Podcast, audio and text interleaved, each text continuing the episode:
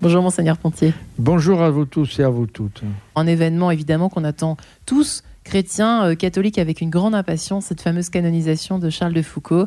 Qu'est-ce qui représente pour vous, tiens, Monseigneur Pontier, Charles de Foucault? Ben, C'est une personnalité euh, spirituelle qui m'a beaucoup marqué et apporté.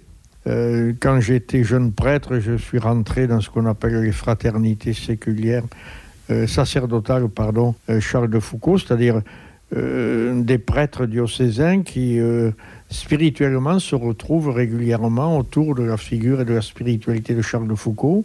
Un radical dans son genre quand même, hein, le Charles de Foucault. Un radical dans son genre, euh, c'était pas ah, coton coton oui, quoi. C'était un, tempérament excessif, donc excessif dans le sens de, de, la profondeur, dans le sens de l'exigence, dans le sens de la radicalité. Ouais.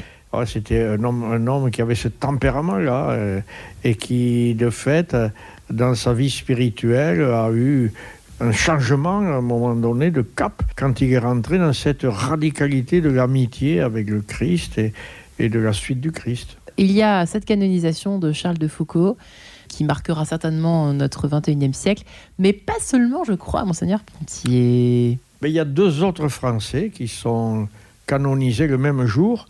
Euh, deux autres Français qui ont fondé chacun des deux euh, une congrégation religieuse.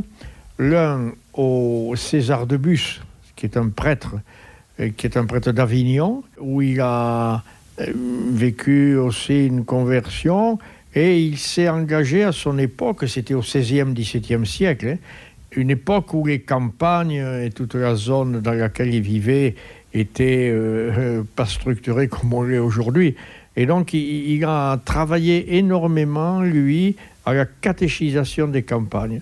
Et euh, son travail a été d'inventer un catéchisme qui était dans un langage adapté à, euh, à ce public plus pauvre, plus modeste, moins euh, formé peut-être, mais pas moins croyant de, son époque. Il a fondé les prêtres de la doctrine chrétienne, qui est une congrégation qui existe toujours, euh, qui a des écoles, qui a des choses comme ça, qui travaille beaucoup en paroisse et qui travaille dans le domaine de la catéchèse, la doctrine chrétienne. Voilà, ça c'est César de Bus, prêtre d'Avignon, honoré à Cavaillon, où il est né, euh, et où il a, il a laissé une belle mémoire, puisque moi-même j'ai passé quelques, quelques mois en Avignon l'an dernier. Euh, j'ai vu qu'à Cavaillon, il avait un rayonnement et une, un culte à son égard, une mémoire à son égard qui était toujours vivante. Pourtant, les campagnes qui sont bien déchristianisées aujourd'hui, euh, Monseigneur Pontier. Les cycles culturels depuis le XVIIIe siècle se sont succédés et continueront à se succéder. Mais c'est une région où quand même il y a une tradition chrétienne forte. Encore aujourd'hui? Encore aujourd'hui, dans cette zone de la Provence où il y a des, des traditions qui sont bien maintenues. Et alors la seconde, c'est une dame une religieuse, Marie Rivier, euh, qui est de l'Ardèche, euh, de l'Ardèche, et qui a fondé la congrégation de la présentation de Marie. C'est un destin assez particulier, celui-là. Elle est née, elle avait 21 ans au moment de la Révolution française en 1789, donc en pleine tourmente. Et là, en pleine tourmente et en pleine réglementation antichrétienne, elle a D'abord, euh, elle a hum, fondé cette congrégation pour l'éducation, en particulier des jeunes filles. Et c'était des petites écoles dans les presbytères, parce que c'était l'époque de la Révolution française, des interdits, euh, des interdits nombreux, mais courageusement, elle a fondé des petites écoles en lien avec la population locale qui voyait, et qui percevait en elle l'importance de cette euh, instruction chrétienne. Son destin est très curieux. Quand elle avait 16 mois, elle est tombée et elle s'est fracturé le col du fémur et elle est restée infirme toute sa vie. Elle n'a pas pu grandir.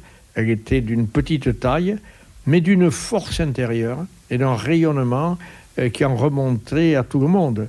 Elle a su mettre avec elle les élus locaux. Elle a su convaincre qu'il fallait l'aider financièrement et, et administrativement pour que puissent exister ces petites écoles, si bien que elle a traversé la tourmente de la Révolution française en obtenant des choses inimaginables. Et elle a fondé donc cette congrégation et se faisait entourer par des grandes jeunes filles euh, euh, du coin de, de, de l'Ardèche. Euh, actuellement, la, la, maison mère est à Bourg-Saint-Andéol, toujours, où, où, elles ont acheté, mais déjà sous son, sa responsabilité, donc dans, dans, les années 1800 et quelques, elles ont acheté un couvent d'une annonciation qui fermait et qui est devenu leur maison mère.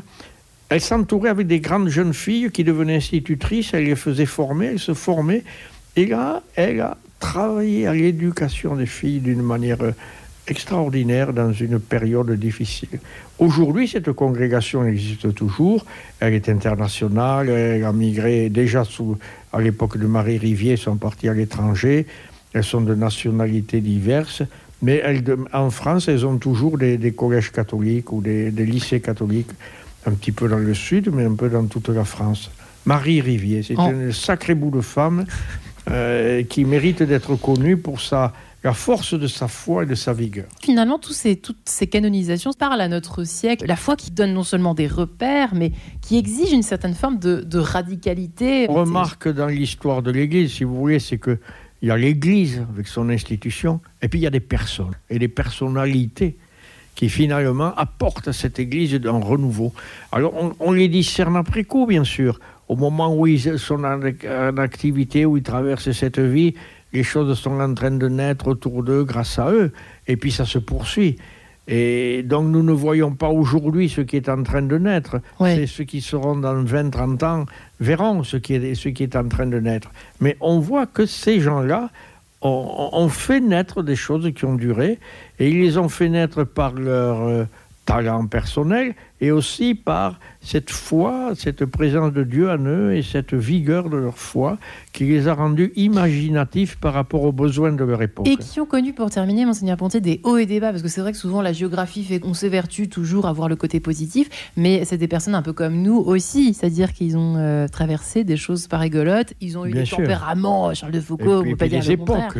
On puis, se ouais. plaint de chacun, chacun se plaint de son époque. Mais enfin, Marie Rivier, par exemple, quand on passe à l'époque révolutionnaire, ils en étaient venus aux, messes clandestines parce que les chrétiens ne pouvaient pas se rassembler. Donc j'étais dans des granges, dans des trucs comme ça où il fallait se cacher, où on risquait sa vie. Bon, alors euh, chaque époque a sa réalité. Mais comme vous le dites, il n'y a jamais une époque totalement sereine. Ça n'existe pas. Il y a, aujourd'hui, les défis sont autres. Mais des choses belles naissent. Peut-être c'est dans la solidarité aujourd'hui que les choses les plus originales sont en train de naître et, et sont lisibles. Comment euh, il y a une attention à, aux gens en difficulté et donc des initiatives pour vivre avec et pour les aider. Soyons un peu des exemples alors. Surtout qui mouillent la chemise qui mouille la chemise, qui ne reste pas en train de dire oh, regardez-moi, mais qui mouille la chemise en sachant mettre en mouvement d'autres personnes, euh, des jeunes, des grands jeunes, des jeunes adultes, pour euh, créer un dynamisme qui tient les deux côtés, à cause du Christ, à cause de Dieu, oui. et au service des hommes, au service des hommes, au service des hommes. Voilà, ça tient des deux côtés. Il faut tenir les, les, les deux bras. Le kit complet décrit par Monseigneur Pontier. Et Merci. bonne semaine.